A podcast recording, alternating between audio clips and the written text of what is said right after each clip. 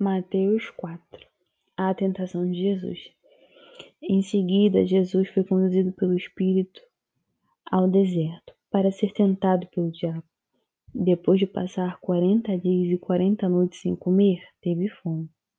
O tentador veio e lhe disse: Se você é filho de Deus, ordene que estas pedras se transformem em pães. Jesus, porém, respondeu: As Escrituras dizem: uma pessoa não vive só de pão, mas de toda palavra que vem da boca de Deus.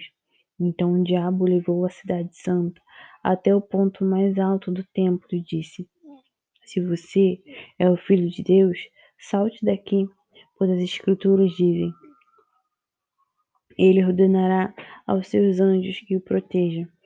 Eles o sustentarão com as mãos, para que não machuque o pé em alguma pedra. Jesus respondeu: As Escrituras também dizem: Não ponha à prova o Senhor seu Deus. Em seguida, o diabo levou até um monte muito alto e lhe mostrou todos os reinos do mundo e sua glória. Eu lhe darei, eu lhe darei tudo isto, declarou. Basta ajoelhar-se e adorar-me. Sai daqui, Satanás, disse Jesus, pois as Escrituras dizem: Adore o Senhor seu Deus e sirva somente a Ele. Então o diabo foi embora e os anjos vieram e serviram Jesus. O início do ministério de Jesus. Quando Jesus soube que João havia sido preso, voltou a Galiléia.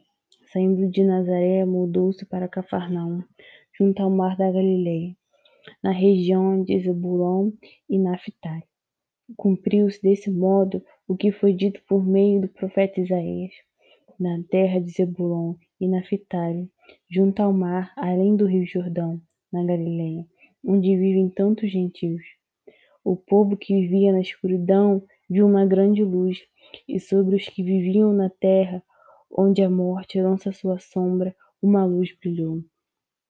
A partir de então, Jesus começou a anunciar sua mensagem: arrependam-se, pois o reino dos céus está próximo.